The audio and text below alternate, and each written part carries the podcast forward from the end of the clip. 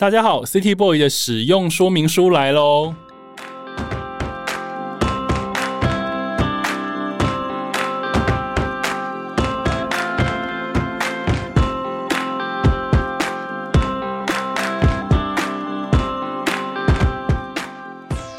嗨，我是大头，欢迎收听这一集的 City Boy 的使用说明书。这是一个从 City Boy 角度出发的生活风格节目。每一集我都会邀请一组来宾，和我从各种主题里面找到增进生活情调的方法。所以，不管你是 City Boy 或是 City Girl，都欢迎你一起加入。今天的主题呢，叫做机智编辑生活，取材截稿，有时候还有重版出来。今天邀请到两位来宾。大家可能看过他们编的杂志，然后或者是说也听闻他们在业界名声响亮，或者是有曾经追踪过他们等等的。那今天来这两位编辑，他们的资历都蛮深的，而且也创作过不少大家非常爱不释手的主题跟作品。所以呢，要从他们的生活开始来切入，聊聊编辑的生活过程当中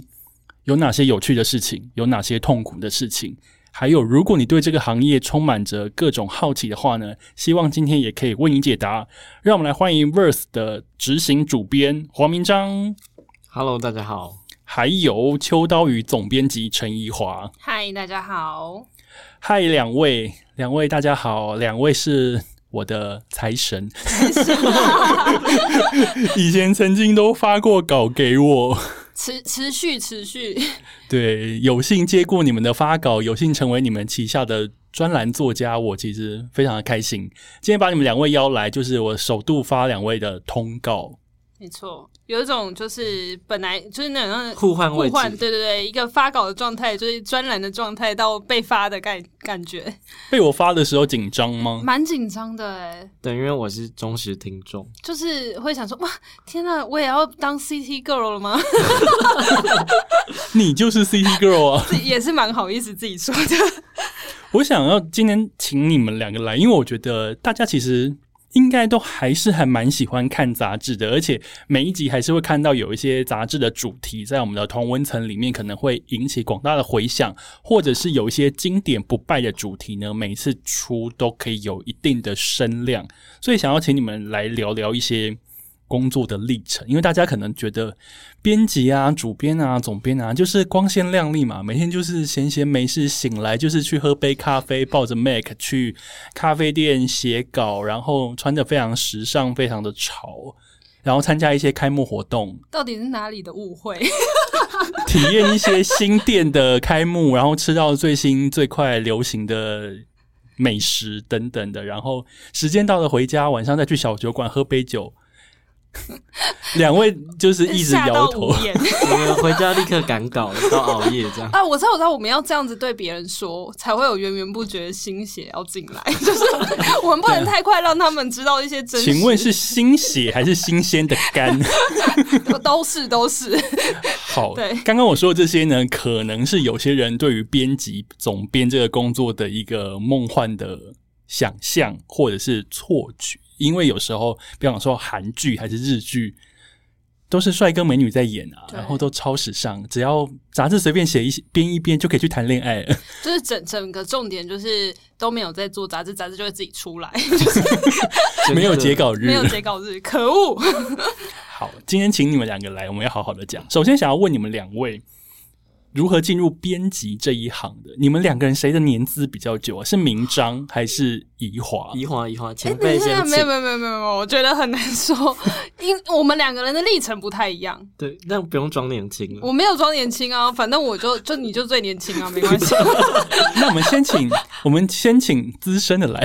资深的来。秋刀鱼总编辑怡华，你是怎么进入编辑这一个领域的？我觉得，因为我跟明章刚好是不同的方式，所以我觉得。也可以给大家不一样的就是路径吧，也不能讲路径，就是呃，因为有提到说，很多人都会以为编辑这个工作你一定要有很深的，可能是本科系啊，或者是有相关的背景。但我们我我跟当时成立的团队就是一个就是非常没有完全没有任何杂志，甚至是呃实物的出版经验的背景出身的人。那大家都是靠着自己对于杂志的喜爱，就是非常的。呃，应该是很土法炼钢。真的，这个词，这这四这四字成语，真的很容易，很值得形形容我们。我们就是 等下是写成一个匾额挂在你们？因为我们就是没有受过正正规专业训练，那我们完全就是自己翻阅杂志，比较多都是跟日杂，还有一些欧美杂志，然后照着杂志上面的版型啊，或者是说我们自己对于杂志的认知来呃组成一个 team 也好，一个团队也好，然后自己就呃开启了就是秋刀鱼的杂志之路这样子。所以其实呃，我我自己先讲好了，我就是我我本科系是读公共行政，当当年啦，公共行政，对对，所以现在大家不用怕，你不用读大船，或者是一定要有相关科系才能做。就基本上杂志这件事情，就是什么科系的人都可以来做，只要你对这件事情有热忱。再次欢迎加入，就是新等一下我们在那个节目的那个简介栏要留你的 email 是不对，是没？有没有没有没有没有，只是大家先把那个健康报告准备好，没有啊，就是对，就是 我自己本身是公共行政，然后当然我还是对这件事情有一点点向往。我原本是想要当记者，所以觉得说我要有一个专业领域来支撑记者这件事情。那我就是选择了，就是公共行政，是因为里面有一些政治相关的领域，所以才来读。然后读着读着就觉得说，哇，我就没有办法做这一块工作的未来性，所以我觉得我比起写可能批判时事，我可能更想要把生活的面向介绍给大家，所以就误入歧途，走上了生活风格类型的杂志，到现在这哎、样。那你现在入行几年了？哇，这是入行，我们是呃一四年开始，所以大概七年多，对快对对对，八年。七七到八年，就是有一些大学的学校都会邀请我们去去演讲，然后他说啊，我们想要邀请这老字号杂志《秋刀鱼》，我想说七年就叫老字号，够老了啦，因为有些杂志也没几年就收了。嗯，对对，所以就杂志这个领域真的真的不容易啦。对，但先跟大家讲，就是其实不用本科系，只要你对这有兴趣，你都有资格可以来成为这一条路上面的一员。好，City Boy、City Girl，听好，现在要进入杂志圈，门槛突然变低了，突然变很低，突然变低了，现所以现在大家不要紧张。那名章呢？我知道名章念的科系跟杂志其实也是八竿子打不着。名章的毕业学校科系是太可怕了。我自己是台大法律系毕业的，然后哇，就俗称的总统系啦。对，然后那个时候其实其实也是有点误打误撞进法律系。一方面当然分数是一个原一个因素，然后另外一方面就是家里的期待啊，或者是我在填志愿的时候跟学长姐聊了一下之后，对可能对法律系的想象有点过于美好，这样。然后后来进入法律系之后，就发现自己对杂志很有兴趣，所以就会开始去翻一些杂志之类的。然后我记得我是在大二的时候加入了学生会的新闻部，然后开始有开始自己写东西跟编刊物，所以就是因为这样的经验，让自己好像慢慢离编辑这行越来越靠近了。然后我就觉得，好像如果我不当杂志编辑，会有点就是对不起自己，或者是让自己觉得很痛苦，所以就后来就还是没有走上法律这条路，就去杂志社实习。我那时候是到 Big Issue 就大志杂志实习，因为那个时候太想了解一一本杂志到底怎么生出来的。嗯嗯，诶那你现在编辑的历程，你的年资，刚怡华是七年多，那你呢？我应该是一六二零一六到现在，一所六以应该是五年多吧。哇！可是你虽然五年多，你的那个资历也是辉煌，辉煌，没有你在 Big Issue 也待了蛮长的一段时间，对不对？对对对，两年多快三年了。那个时候也已经当过主编了。对我，我觉得我在 Big Issue 就是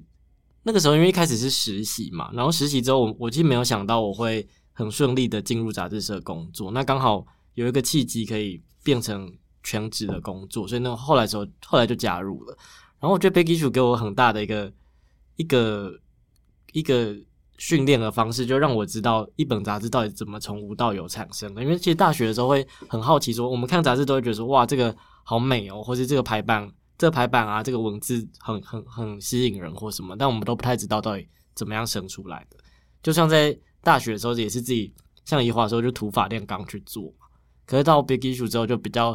因为它是一个有有有一点历史的杂志，所以嗯，我就比较知道这个整个运作怎么样去做啊，然后包括有同事一起来协作之类的。嗯，所以刚刚这个问题其实刚好要延伸到我下一题要问的。大家平常把一本杂志拿在手上，比方说，我非常喜欢看那个日本的那个跑派杂志，然后就觉得啊，天啊，跑派杂志这一期好好看哦，或者是说跑派杂志这一期很棒，Brutus 怎么样，Shopping 比赛怎么样，秋刀鱼怎么样，Big Issue 怎么样？就想说，天啊，这到底是怎么想出来？到底怎么做出来的？所以我觉得，身为一个读者来说，对于杂志的产生的过程，其实充满着好奇。可不可以请两位资深专业的前辈们来告诉大家，到底一本杂志生产的流程是怎么样？他们还互相现在在指对方，所以是明明章要来回答。嗯，以我自己来说，就是一个一本杂志要生成它的过程真的是超级复杂，就是从无到有，从从企划到到撰稿，到到设计，到送印，到派送，才到读者手中嘛。所以我觉得一本杂志其实从无到有，它需要非常长的过程。然后，呃，一般来讲，我们在做一本杂志，一开始都会弄清楚我们杂志的定位是什么。不管它是可能是定期出刊的杂志，或是一个新的案子，那弄清楚自己定位是什么之后，就会去做企划。那我一直觉得。企划其实所谓编辑力的核心啦，就是我们如何做一个打动人心的企划，然后甚至是集结各方的优秀的创作者，一起让这个企划能够有机会呃成为我们想象中的样子，然后是可以执行的。我觉得这个东西是一开始最关键的点。那当然，企划之后就会需要把内容生产出来嘛，就大家看到的文字跟图片，其实都是经过可能作者啊，或是摄影师啊，或是插画家他们。可能熬夜，然后编辑跟他们联络好几次之后写出来的东西，这样。所以其实内容的生产，其实就是经过编辑的企划之后，我们再去把这些内容透过不一样的合作者，甚至是编辑自己的笔，自己去把它写出来。所以有了内容之后，我们就会进入设计的环节。然后设计，其实设计也是一个很难的功夫啊，它它牵涉到就是图跟文的整合嘛。而且要如何做出一个让大家一眼就被打到的封面，我觉得那好难哦。封面会特别难决定，对不对？对，我觉得很困难，因为我其实以我的经验来说，因为我们过去在做大致，那大致是一个呃街卖的杂志，它就是用街头的贩售员来贩售的，所以其实一般来说，路人他经过一个贩售员，他只有。可能短短十秒，甚至不到，甚至三秒。对，三秒、两秒，你可能注意到这个人，他手上拿的那本杂志是什么样？就是啊，林宥嘉啊，卢广仲。对对对，这样子而已。所以，我我那个时候在大致受到的训练是，嗯，封面很重要。所以，我们其实，在企划的嗯最一开始，其实就会去设想说，如果我要做这个主题，那封面要怎么样去做？然后怎么样这个封面是吸引人的？就这个是我们。我我我过去受的训练以来很重要的一件事情，这样。而且之前大致，比方说为了做封面，其实你们还会找来那个国际知名摄影师帮你们拍，比方说川岛小鸟、冰田一明等等的，就是为的也是在希望在封面上花一点功夫，然后让大家在瞬间被封面抓到，进而产生就是，诶，那我来买一下，因为所谓的接卖就是这样，接卖其实还蛮。蛮令人紧张的，因为它不像是你放在书店里面让大家去挑，当然是你放在书店，你有另外一种竞争，对。但是街卖比的是另外一种决胜点，就是比的是一种冲动，对某一个瞬间的冲动这样。然后，因为我觉得对对我来说，其实杂志是很多创作者他们的碰撞吧。所以，像刚刚大头说，就我们的杂志，其实假如我们要拍一个艺人，他不会是艺人一个人被拍而已。他可能也是摄影师、跟艺人、跟编辑三方之间的互动或创作，所以这个东西其实怎么说啊？就我觉得它是一个很多人综合起来的心血结晶吧。嗯，那宜华整个杂志的制产产制的过程当中，你觉得最辛苦的是哪个部分？因为我觉得其实刚刚明章讲的非常完整，就几乎呃一个杂志的流程，但我觉得。最关键的是，像刚刚讲到的所谓的核心这件事情。然后，因为我们其实也一直都在观察，不管是台湾的，或者是呃日本，像刚刚大头也提到很多日日杂这样。其实我觉得每一本杂志最呃，关键的点是这个核心能不能够被凸显出来？那我觉得读者都是依照着这个核心价值去继续阅读，跟继续去支持你的杂志。因为虽然这跟杂志流程没有关系，可是我觉得杂志在现在这个时代，很多人都会说啊，前呃，可能在三五年，我们我们呃，秋刀鱼创刊的时候，一四年的时候，其实杂志很谷底的时候，呃，谷底快要好像冒出头，开始有些独立杂志的时期。但是其实我觉得到现在二零二一年，其实杂志的销售量并没有办法，就是不可能再恢复以前的龙井。但我觉得它是一个必须存在的一个价值。那在现在，大家可能其实我觉得今天你大家可能点进这一集。的时候，又还在想说，哎，其实我前一刻还在滑 Facebook，我我前一刻还在看网络文章。那我我也对杂志很很有兴趣，可是我真的想要了解杂志嘛？但呃，我觉得现在大家阅读资讯的方式，如果可以花一个时间在杂志上面去，呃，更深入、更呃更直观的去把所有的内容去了解跟看一篇文章，甚至是看这个照片跟这个版面上面的互相。搭配，我觉得那个会是不同的观看跟吸取资讯的方式。那我觉得这就会是，其实一本杂志的流程里面，我觉得最重要就是读者看的这个过程，因为我们其实最想要传递的就是这件事情。而且，其实我很喜欢读杂志的原因有一个，是因为杂志它其实因为纸本是一个载体嘛，它其实用那个载体把。呃，同一个主题的东西，各种切角东西，把它收在一本里面，这跟网络的文章会有点不太一样。网络你可能会一直延伸阅读，延伸阅读，延伸阅读，然后读到最后想说，嗯，我开始在看什么？我现在在读什么？但是杂志就是，我觉得我就是很喜欢气化力这种东西。我今天要讲一个东西，从封面开始，甚至连里面。服装业配的 model 穿的东西都会跟这一期的主题有关。我很喜欢看这一种细节，以及看编辑力的展现。编辑为了这个主题，他做什么样子的特别的事情。所以，呃，我喜欢看杂志，其实是这个原因。会觉得，呃，觉得这个杂志说，哦，这好像是所谓的永久保存版。杂志不是很爱讲这句话。我会觉得说，哎，这个东西我好像两年后、三年后来看不过时。哎，嗯，我觉得那就是杂志厉害的地方。那我想要问你们，因为现在资讯变动非常的快，热潮其实也来得快，去的也快。你们一般在定主题，你们不可能这个月才定下个月的主题吧？你们一定是一个超前部署，比方说一年前可能要先把明年份的东西都定完了。这个超前部署的该怎么说才能，或是你们要怎么决定要定主题？说不定这个主题你们如果。懵到了，就是啊，刚好明年大热，但是也有可能懵到，就是要做这一期的时候，发现这个这个风潮其实已经过了。你们要如何去思考那个主题的定定呢？因为我我觉得明章可以先讲，因为我觉得我们很不太一样。嗯，我我自己的经验是，就不管是从大致到后来的 verse，就我们一直以来，其实我自己作为一个编辑也是啦，不管是编辑或是写作者，或者是我觉得作词或是作曲，可能都有。一样的地方吧，就大家可能就在生活中找到自己的灵感。那有灵感的部分，其实就会把它自己记到自己的记事本上嘛。像我就会把手机的备忘录里面记一些我可能觉得重要的 keywords。那这些 keywords 都有可能衍生成一个企划。所以其实，嗯，一直以来在做杂志，我就是会有一个我的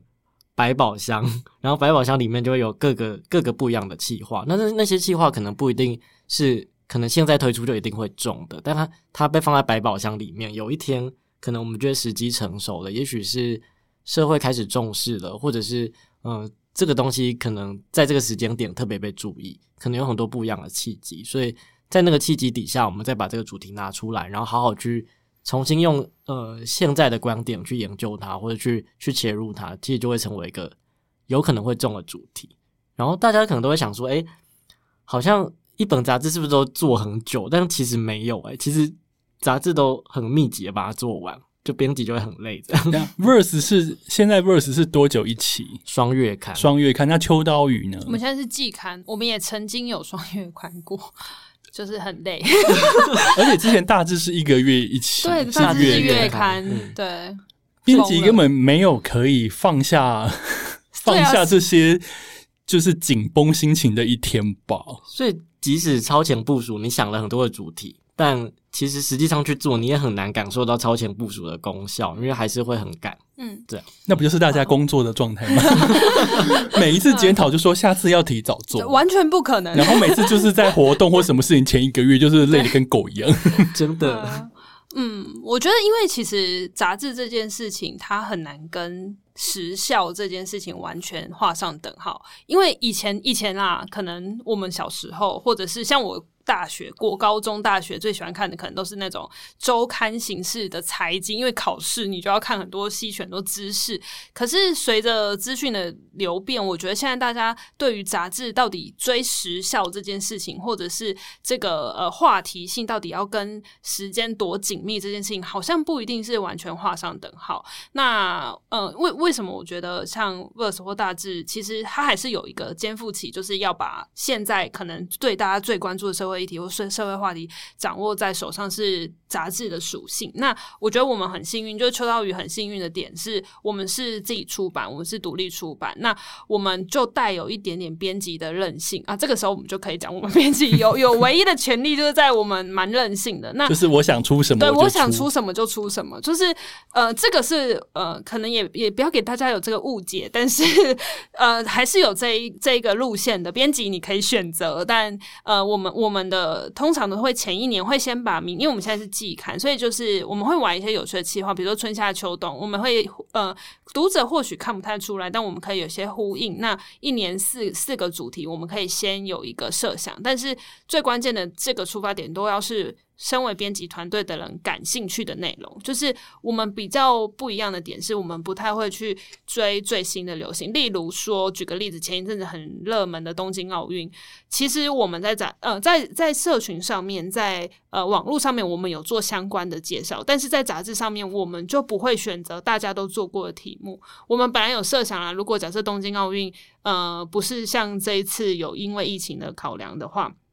我们本来有设想说要做，比如说空想的奥运，就要做跟别人不一样。例如说，呃，如果是那个呃配音员的奥运会是怎么样，或者是说，呃，比如说动漫选手，呃，动漫角色成为选手会怎么样？就是我们很希望透过一些有趣的题材跟切角，让题目变得更有趣。那这个就是属于我们这本杂志属性任性的地方，那就会嗯。会是我们可能跟别的杂志比较不一样的点，所以我觉得我也很认同明章刚刚讲那个笔很很很多笔记，我觉得我们也是一直在生活当中去找寻很多灵感跟题材，然后呃在很合适的时候，我们觉得这个是时机点，但这个时机点不一定是因为现在正在流行什么，而是我们想要把这个完整的计划推推给读者。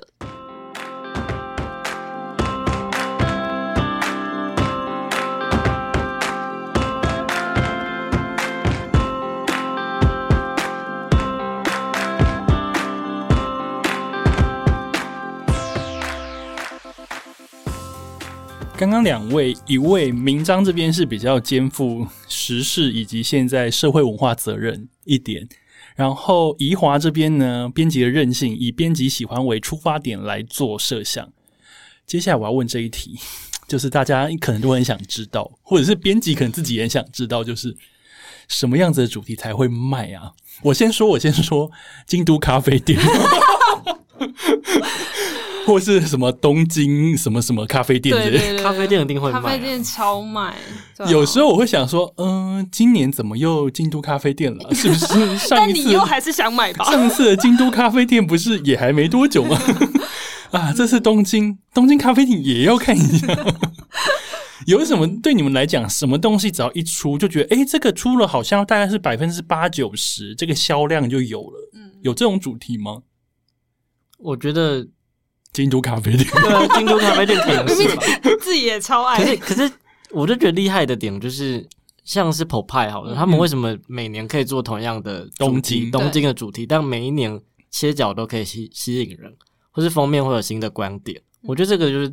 编辑或是杂志有趣的地方。所以，可能还是有些主题是固定会很卖的吧。但我觉得编辑还是要编辑的功力还是重要的。这样。因为也会有人把一些会卖的主题编得很不卖，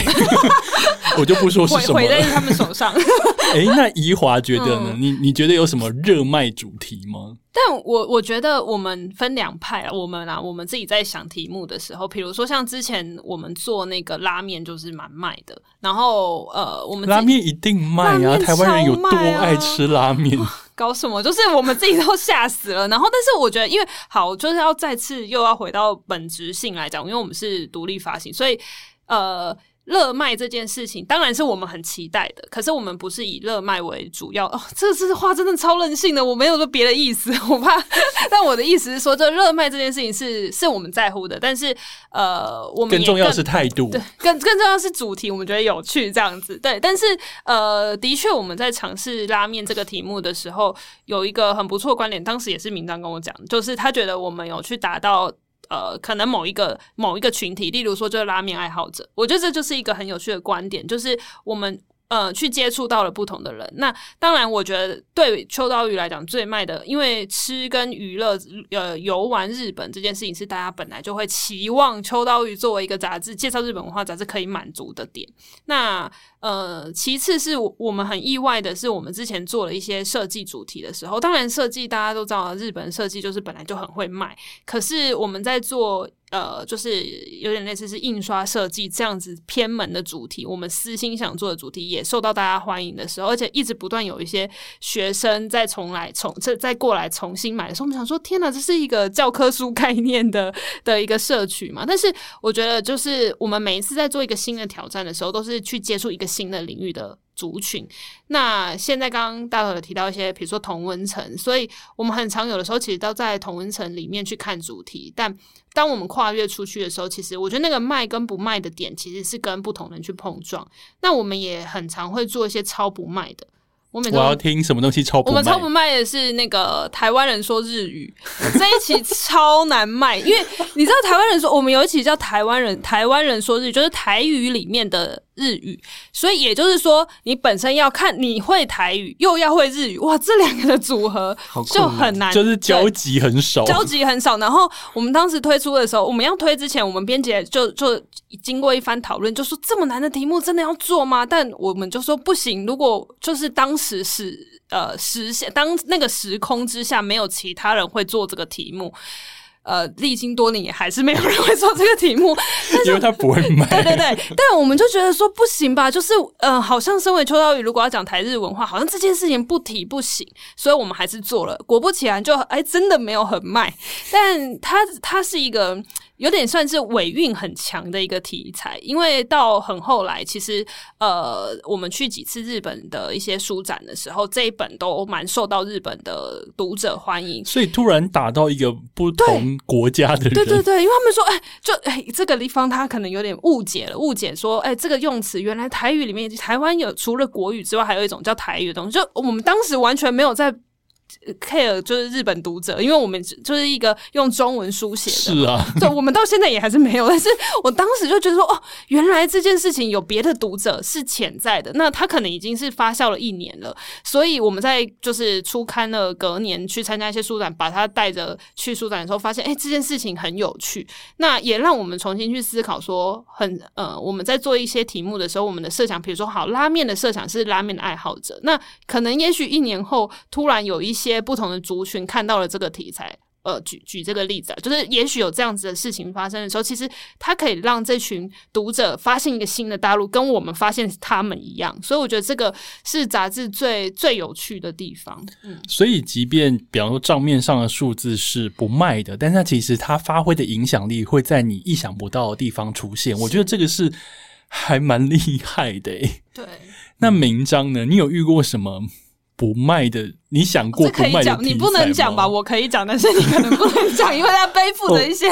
嗯，有一些压力吧。对对对对对，我呼应一下怡华讲，就我觉得其实因为现在杂志其实很难再卖到这个过去一个非常大的数量嘛，所以你很难做一个主题是你觉得可以可以真的是卖的非常好那种，就卖到躺躺着的那种，没有对对全台轰动这种，对，像过去那种专辑卖两百万张那种，不会有这种东西出现。所以其实现在一样是，我觉得一华刚刚说的就是分众的概概念很重要嘛，就我们我们要怎么样找到那一群分众，然后把那个分众的的喜欢的东西或者有共鸣的东西做到极致。我觉得那个东西是现在，因为每个杂志有不同的不同的主题或者不同的族群嘛，那你如何找到那个所谓的兴趣团体或是分众，然后把主题做到做到极致？我觉得这件事是会不会中的关键。然后，呃，然后我觉得另外一点是，嗯、因为我我们像是现在在做 verse，其实它比较比较大一部分就我们要设定议题，可能要跟社会有所回应这样。然后我们自己其实编辑部会常会讲的事情就是说，呃，到底什么样的东西是呃接近这个事我们要讲的事情的本质的？就那个本质的东西，可能是呃我们这个世代的人在乎的事情，或者是说我们现在在这个时空当下，或者说过去的时空当下那一群人会在乎的事情。所以那个东西其实很很挖挖到心灵，或就你有没有挖到核心，或挖到那件事情的本质，就决定了这个东西会不会打动人。所以，嗯、举例来说，像是 Verse 之前做的一个，呃，我们我们的主题叫做“我们的世代美丽与焦虑”，就我们在讲呃二十世代的的美丽跟焦虑的这件事情。就我们我们那期其实访了很多呃二十世代的各个领域的人，然后大家也都很掏心掏肺讲很多事情，所以其实那个东西其实就记记录下了某种呃大家这个时代共同的样貌。然后其实它虽然很，它虽然呃可能大家会觉得。好像大家都知道这些事情，但是有人好好记录跟好好整理之后，它就有打动人心的可能性。所以我觉得那个东西有没有触及到核心，或是挖掘到这个本质，是我觉得制胜的关键。那如果要请你们两个挑一本自己做过的主题，你就要说啊，这本主题是我的代表作，应该很多吧？有这样子的主题，现在可以讲出来吗？其实我觉得不会很多，因为我我觉得当我 我不知道，至少对我来说啦，我觉得当编辑的人都不会对自己做的东西是完全满意的吧？因为这一期做完，下一期就来了。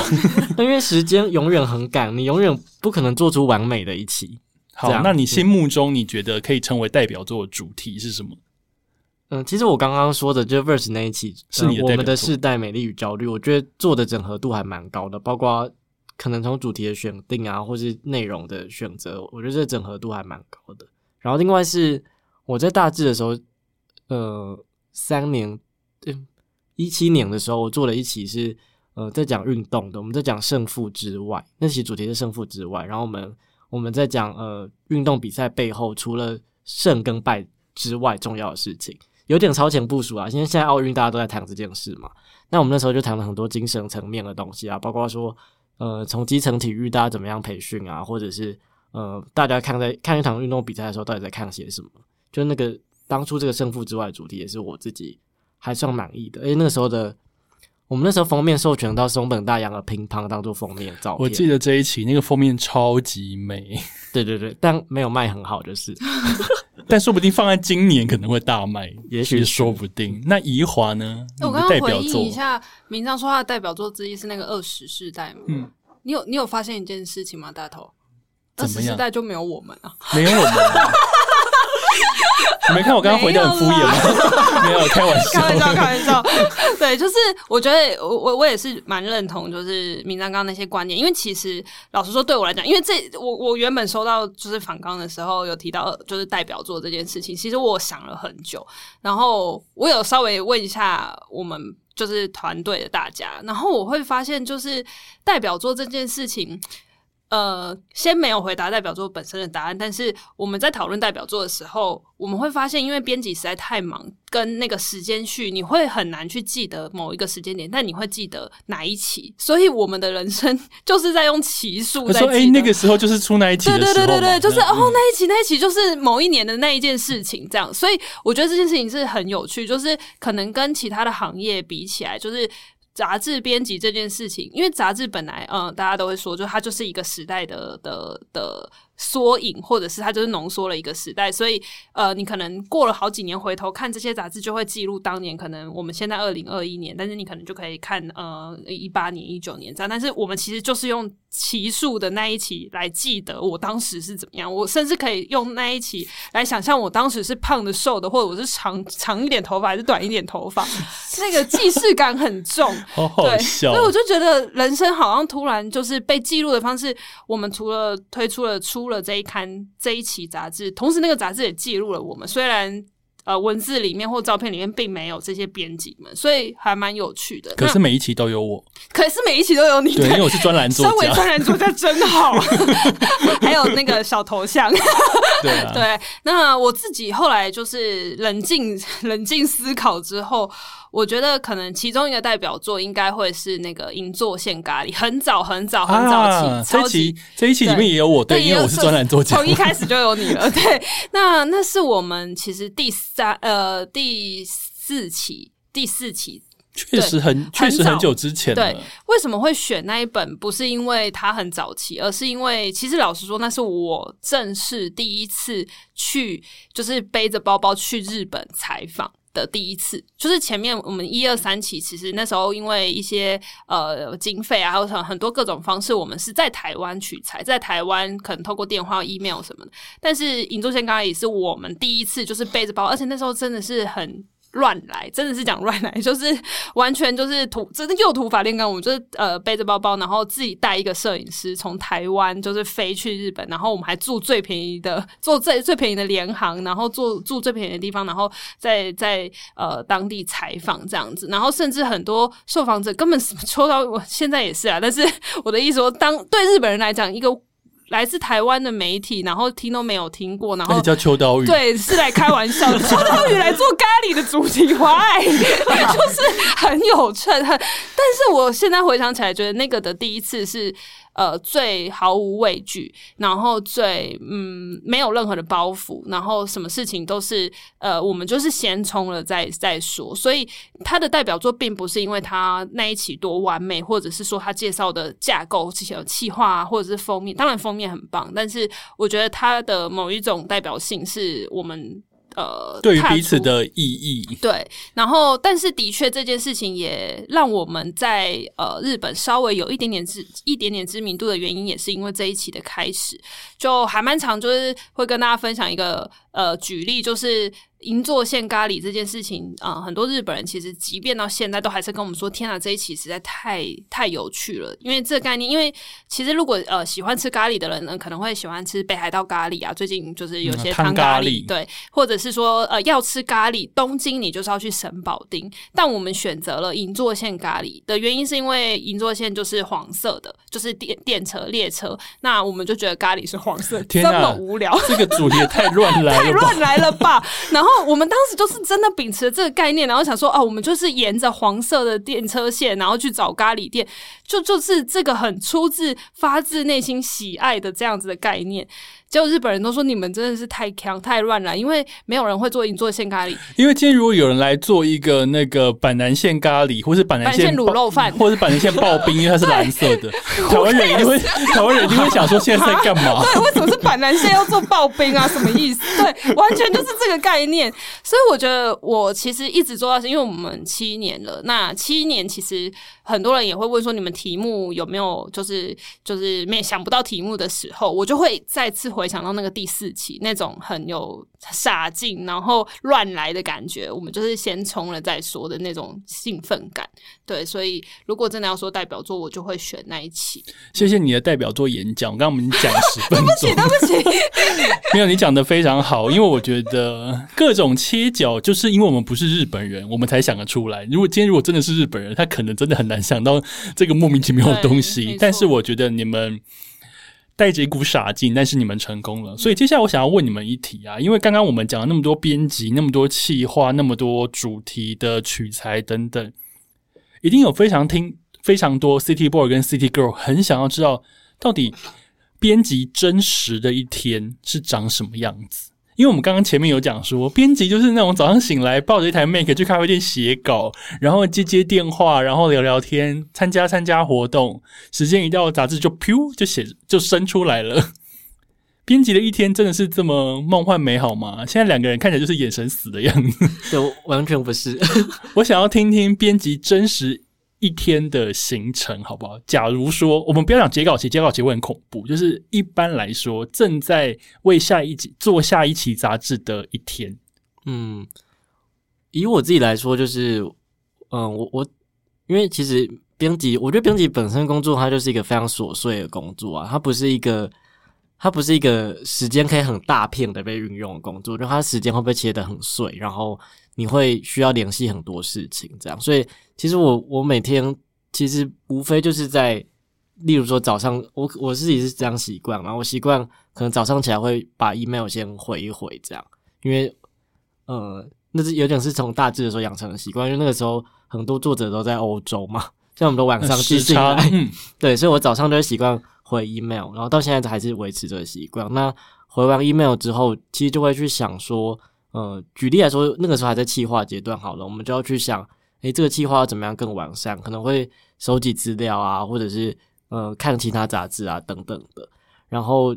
有可能同步就要开始约访了，所以你得要继续可能发信去约约呃约受访者，然后去了解受访者的的一切，然后去写访纲等等的。然后除此之外，其实因为要完成一场采访，它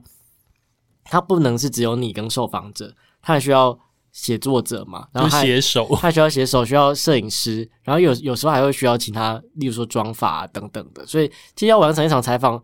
呃，编辑就是背后那个幕后主使者啦，就是我们要操控很多人，然后把所有的人聚集到现场，最难的就是兜时间吧。对，兜时间，然后你可能还要借场地等等的。所以其实大家可以想象，你在杂志里面看到可能里一张照片，对两张，对里面可能有，假如说六到十篇，这个背后编辑就可能就是要花个二十天，或者是好几天没有睡去联系这些事情，这样。然后以我自己来说，因为我觉得下午是我工作的黄金时段，但呃有时候其实嗯编辑会花很多时间在跟团队讨论嘛，所以下午其实常常会需要跟跟，例如说跟设计开会啊，或者跟嗯团队其他伙伴讨论文章的切角等等的。然后除此之外，呃，我我也很喜欢，就是在下午的时候有一段时间是可以好好写自己的东西的，这样。但通常往往因为事情太多了，所以呃呃，编辑要自己写稿的时候，通常都会是拖拖到最后一刻。然后可能是晚，然后可能是深夜，因为你可能信就是回不完，或者因为只有到深夜的时候会没有人来吵你。对，真的，真的，真的，或者是假日的时候，就是你所有事情都会积到最后，或者是要送音前一天，你必须要赶快写出来，这样。所以我觉得，因为编辑的工作真的太琐碎了，所以它琐碎到你可能很难完整的应用一块时间，然后你必须要呃，甚至有点随时 unc，然后随时接受很多人的召唤跟跟跟跟疑难杂症，要解决他们疑难杂症。所以我觉得这些事情，我我印象中我我印象很深刻，是我在大致的时候有一起做电影的题目吧，我们做呃电影教会我们的事情这样，然后哎、就是你有邀我搞那一集，对我有邀你，对那一期我记得我们邀了四十八个人，我的妈呀！然后我的信箱每天都在爆炸，因为每个人有不一样的疑难杂症，或者每个人有他自己遇到的问题，所以我我一个人就是散发出四十六条线，哎，四十八条线，然后每天都在收稿跟跟跟大家讨论事情。你是黄明章 Forty Eight，真的，我真的要发疯了。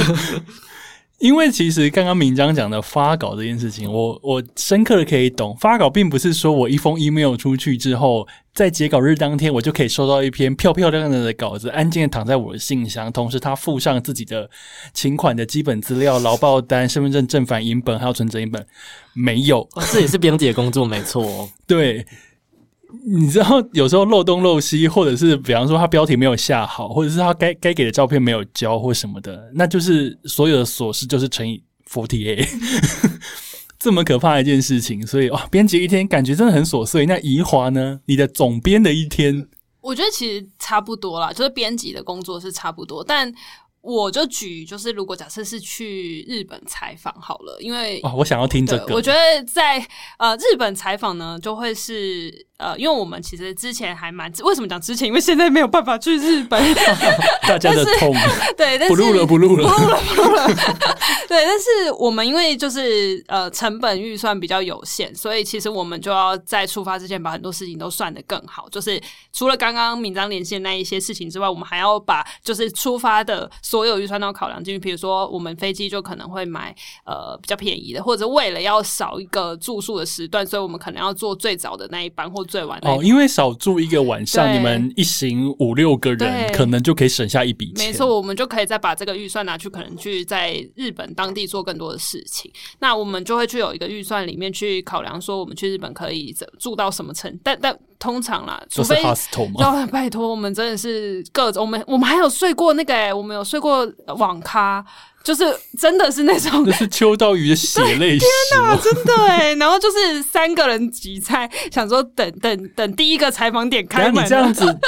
听众们要破灭了。大家以为就是秋刀鱼去日本采访就可以，住五星级，也然后没有住五星级，可能会做不错的饭店，然后很欧虾类就是走出来，慢慢然后的那边对没这回 没事。睡网咖，好了，大家对对对破灭了当。然没有啦，就是那是我们自费去的情况，但是后来其实有很多是呃旅游观光案件的委托的话，那当然就很舒适的尽情的，就是坐日航，然后可能就是坐而且还住从松山飞，呀，就是不用在那边赶飞机，然后时段都很好这样。但但是有委托案件、客户案件的话才会是这样。那我们自费去的话，就会一切都要去算的比较更精准。那在日本的话，其实我们会尽可能的把所有的采访都安排在呃同一天、两天、三天，就是我们会，因为我们都会戏称说一落地就是钱，所以 所有的东西都要 天啊，这句话大家真的是要记起来。真的这是真的，而且我们都会坐巴士，都是会比较紧紧呃节省的去做这件事情。然后呃，就是安排采访的话，其实也会把时间，因为日本人又更麻烦，然后我们就安排在一起，然后一整天的采访到最后，然后回饭店，然后继续去完成隔天的联系，这样子。那其实我觉得，老老实说，编辑的工作都大同小异，那只是说在每一个可能不同领域里面，你面对的受访者可能会不一样。比如说，呃，像面对电影题材的时候，可能会比较多是电影人、电影圈的人，然后面面对设计题材，或者是面对服装，对，就是然后或者是好面对服装的题材或生活类的。都不一样。那其实每一个圈子都有他自己做事的 tempo，或者是回复的一个调性，或者是甚至他必须要去处理的事情。所以我觉得。呃，编辑就是一个高度与人产生连接的工作，你就是要去用呃，我觉得甚至有的时候我们都会有同一样的就是对外的方式，可是收到的不同的资讯，那个资讯不是文字上的资讯，是你呃理解那个圈子的方式，所以我觉得嗯，这个就是我们的工作状态跟节奏。而且因为其实外，因为我之前也是外出取材过，那外出取材是真的很忙哎、你可能一天要吃，有时候如果我们是比方说旅游型的，我们可能一天要吃个午对餐，对对，然后会一直被再去这里，再去那里，再去那里，然后有时候。有时候你会看到一些景点，你可能就稍没 feel，但是其实那也是你工作的一部就是分。硬要在那边啊，这个山，这个 有山还好拍嘞。对啊之，前之前细腿男有来聊到吗？呃，细腿男有聊到一点点，然后之前我有，因为我其实有节目访过一些旅游作者，有时候出去的时候他就说上了一道嗯炒菜，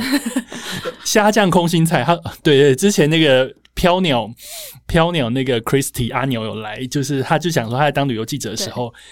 已经在泰国吃了好几餐，可是虾酱空心菜一上来。大家还是要围着他拍，仿佛 拍一个那个开一个国际记记者会一样，因为你如果不拍，就会显得哦，诶，人家其他 A B C D 家都有拍，为什么你不拍？对会不会显得你有点不敬业？可是想说，就是一个虾酱空心菜，这个这一趟旅程已经出现第五次了。那那我我们那个时候去拍那个银座线咖喱也是很惨啊，就是每天从早上就要排早中晚餐都是咖喱，然后我们还有个小单元叫做便利商店的咖喱，所以我们的宵夜要去买开这些便利商店咖喱回来吃。你看，你们全身都散发咖喱，真的，然后我们最后一天受不了，我们就说我们今天要吃麦当劳，就是 不要再咖喱了。所以就是其实做编辑好像看起来很多很多油水可以卡，但是其实也是很辛苦的。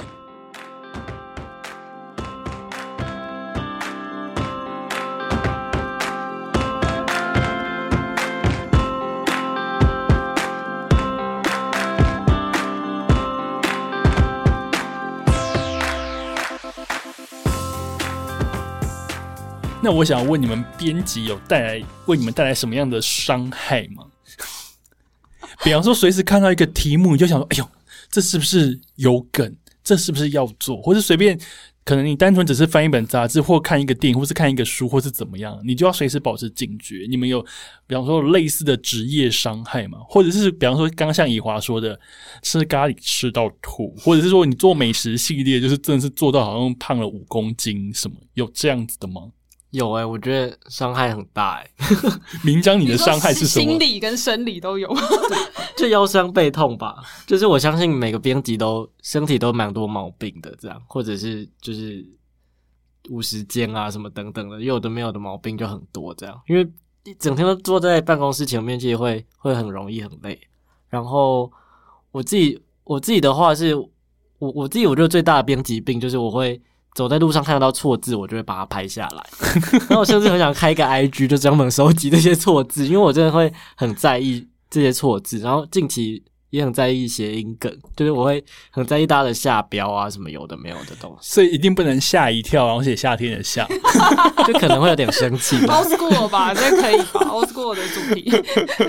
对，嗯然后所以我我我其实编辑职业病就是会很爱挑错字，然后我觉得也像刚刚大头说，就我我现在我记得，因为我大学的时候我非常喜欢看看杂志嘛，就我会每个月都会定期去买杂志，然后甚至是会去研读国内外的各种杂志，但那个时候会觉得说，哎，我可能翻到某一页，我印象中很深刻，就是我有这个应该是看 p o p 的一个三明治的特辑，诶，我有买那一期，但我就觉得我我好像翻到某一页，我就觉得口水一直在流，或者说哇这个东西排的好美哦。那个时候其实没有没有多想什么，就觉得说可以读杂志很幸福，或很想去东京嘛。但后来自己当编辑之后，就会发现说，我就去思考说，哎，为什么这个东西要放满版的？为什么这个东西要上面要用手写字等等的？我就开始去思考这些事情，然后就会变得就很职业病，你就会你就会把杂志自动拆解开来，它不再它不再是一个单纯愉快阅读经验，就是你会去思考它的企划主题，跟它当中的脉络，以及编辑到底从中做了哪些功夫，然后就是一副就是我知道你要做什么。对，或者是很想要学下来，我会甚至会做笔记，把那个版型画下来等等的。然后，因为我觉得其实大家会觉得说，哎，编辑是不是要很感性？我觉得其实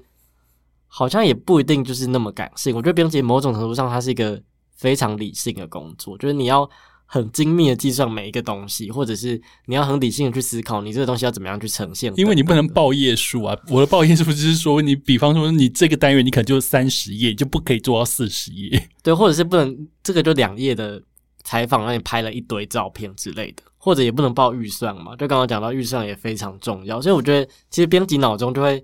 你看一个东西，你就会不自觉有一堆有的没有的格线啊，或者是各种框架在你的脑海里，这个就很编辑病。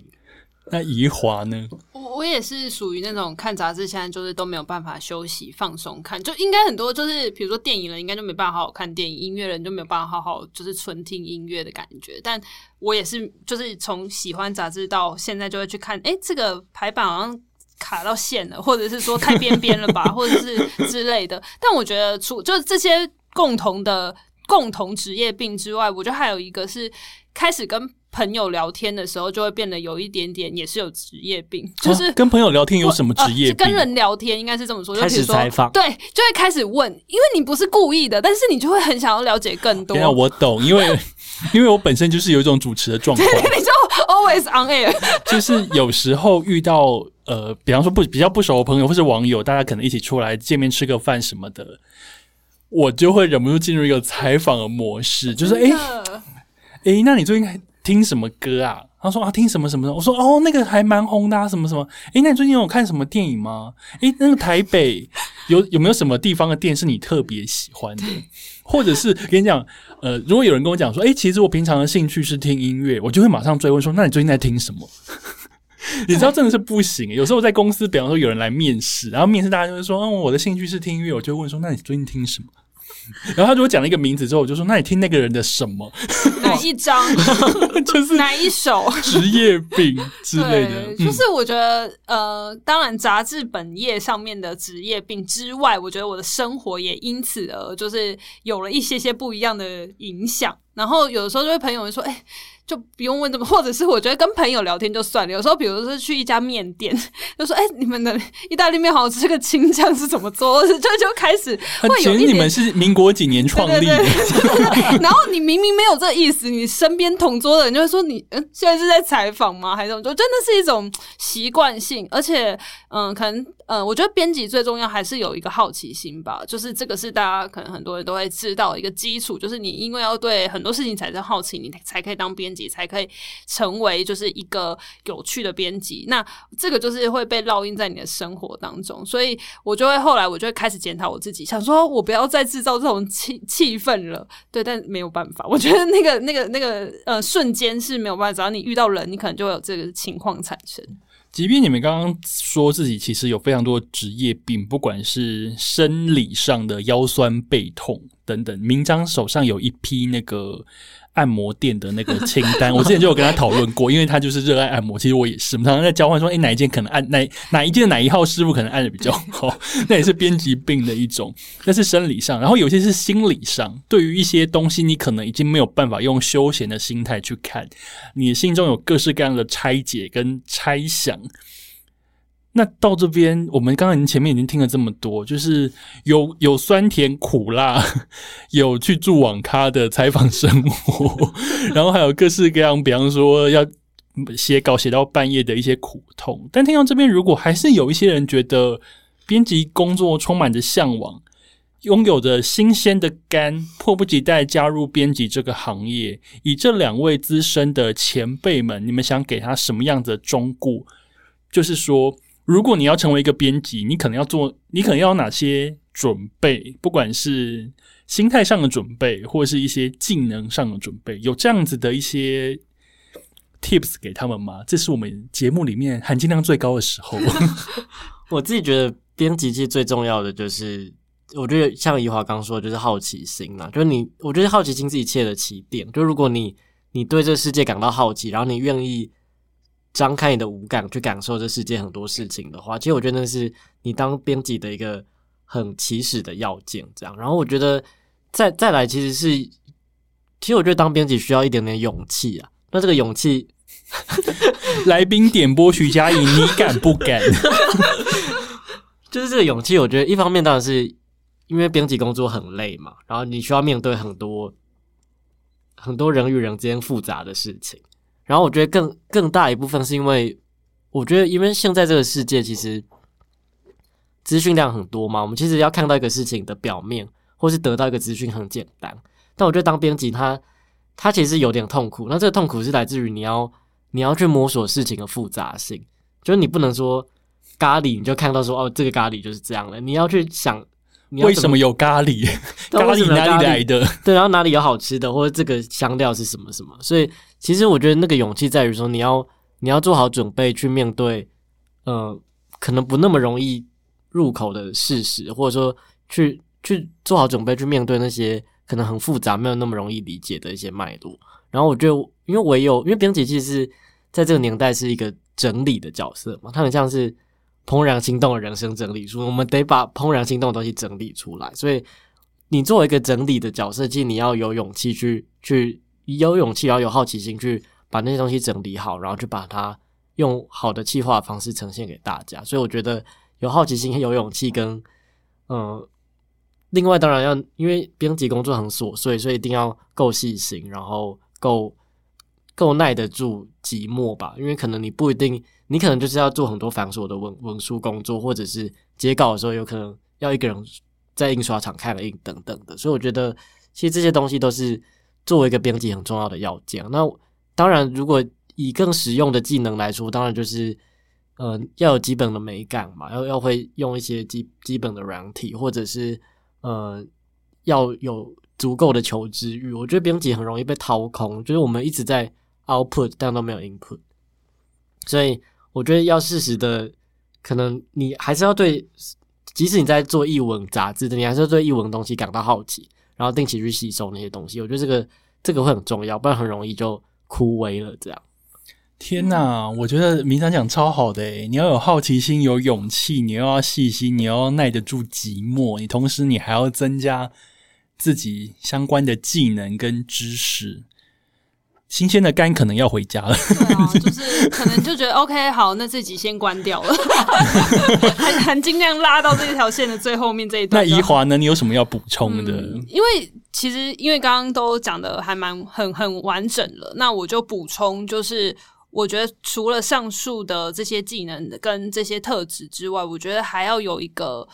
嗯长期抗战的一个。一种特质，我我也长期抗战算算是耐心。对我我我之前有跟明章分享过，我觉得他是一个有点像是长跑型的马拉松选手。就是我一直觉得那个编辑他不是短跑型的，就是因为你你你如果短跑型，你就可以当呃，比如说。呃，文字创作者或者是各种创作者，但是编辑是一个他必须要持续，尤其是杂志。如果今天是书的编辑，他可能这本书出完，他就是在慢慢在准备下一本。可是杂志是一个你不会有停止的那一刻，因为杂志你可能同时在做两三个主题的内容，而且它就是一个月接一个月，不管你今天月刊、季刊，甚至是年刊，它一定就是有下一期。所以呃，杂志是一个你可以可想而知，它会有一个下一个，就一个未来的，但是你不知道它的终点在哪。这其实。是蛮可怕，就是你你在这条路上面，你只能一直往下跑，但是你不知道终点站。就沿路可能会有会有小那个会有同同事拿水给你，沿路可能会有人给你补给的的食物，可是你会不知道终点在哪。那身为编辑，在总数上述刚刚明章讲的那些特质之外，你要有个坚强的心，带这些特质持续下去。那你可以选择你是当一年的杂志编辑，两年的杂志编，或者是你可以一辈子都是成为杂志编辑，但。嗯，会蛮希望一旦你想要最后有心踏入了杂志圈，就持续的跑下去。那嗯，你要中途离开也是完全可以的，每个人都可以有自己的选择。但是呃，杂志之所以很迷人，就是因为它没有停止，所以有这个决心跟这样子的坚定度，我觉得就会是一个嗯，可以享受在其中的杂志编辑。两个都讲超好的，听完就觉得杂志编辑好难哦。我好在我没有这个梦。应该说每个行业都有它真的厉害的地方，那每个行业都有它的吸引人之处。那当然背后的一些艰辛。我觉得先讲清楚也没有什么坏事的，因为你有做好心理准备之后，那你有勇气，你就一脚就踏进来吧。我觉得你可以获得的一定比你想象中还要多更多。所以今天希望各位 City Boy、City Girl，我们的机智编辑生活这一段有让你收获良多。那么我们休息一下，马上回来。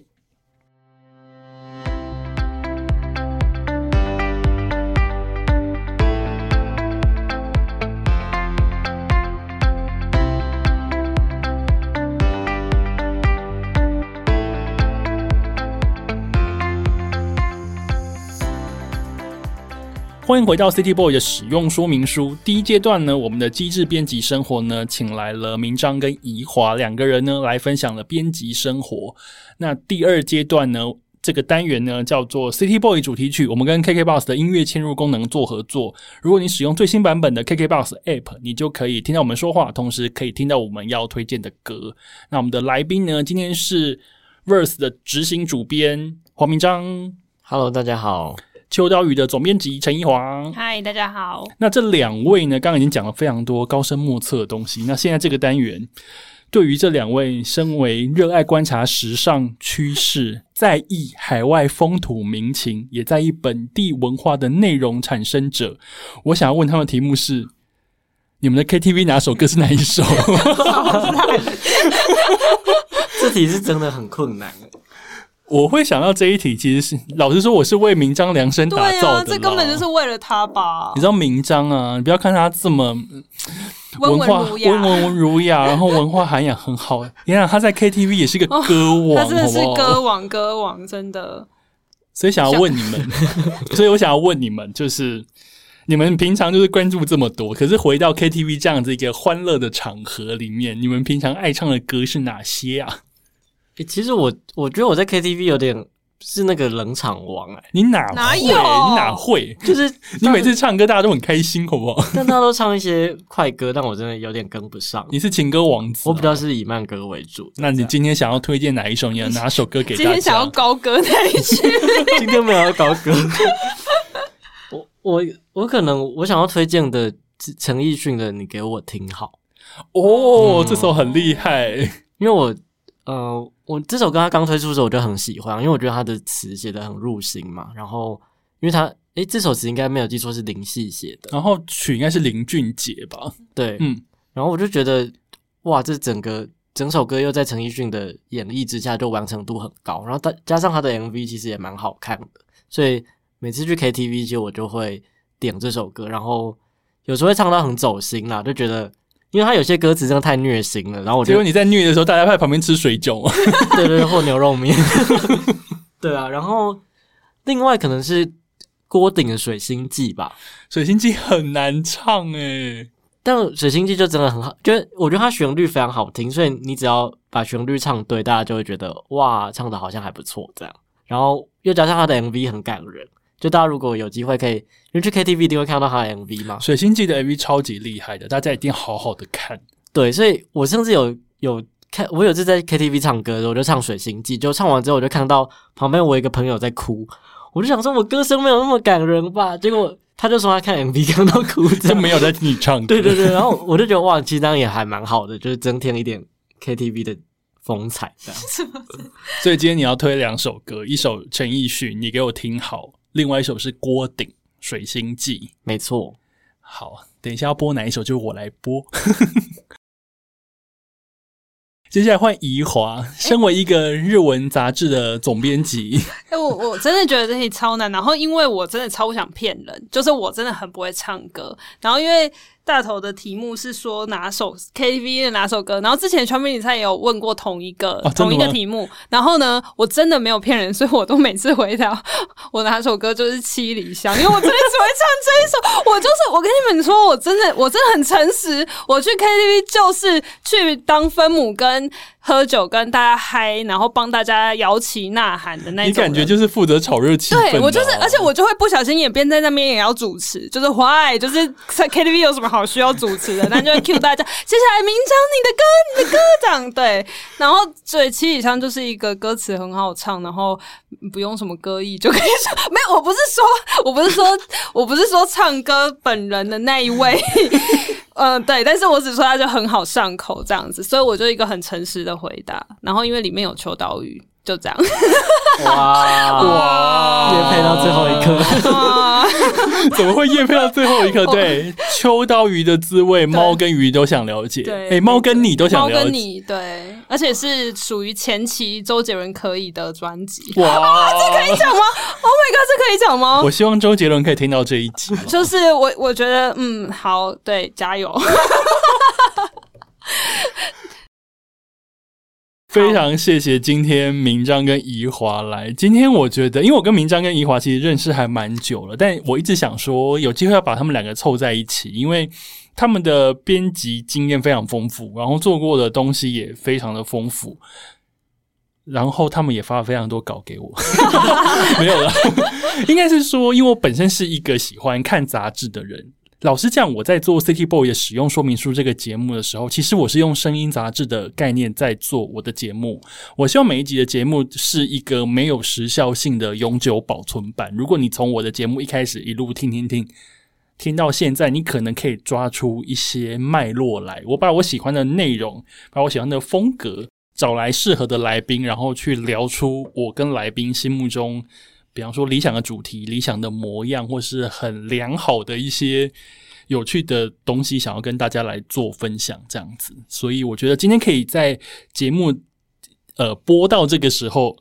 这个时段的时候，可以邀请两位在杂志圈非常有名的人来到现场，我觉得倍感荣幸。非常谢谢你们来，谢谢。收听率就靠你们喽。那。记得交稿，哦。我超准时交稿。对对对，这个可以最后拉尾。来来来说一下，说一下，就是大头是必刊。就是 秋刀鱼永远就是 always 第一名交稿的，很准时，最准时的，而且甚至是比准时更早交的，就是专栏作家。就是我觉得这件事情就呼应刚刚讲的马拉松，就是这个马拉松选手永远是最准时的第一个抵达。我觉得每次看的都非常开心，所以就是呼吁大家，如果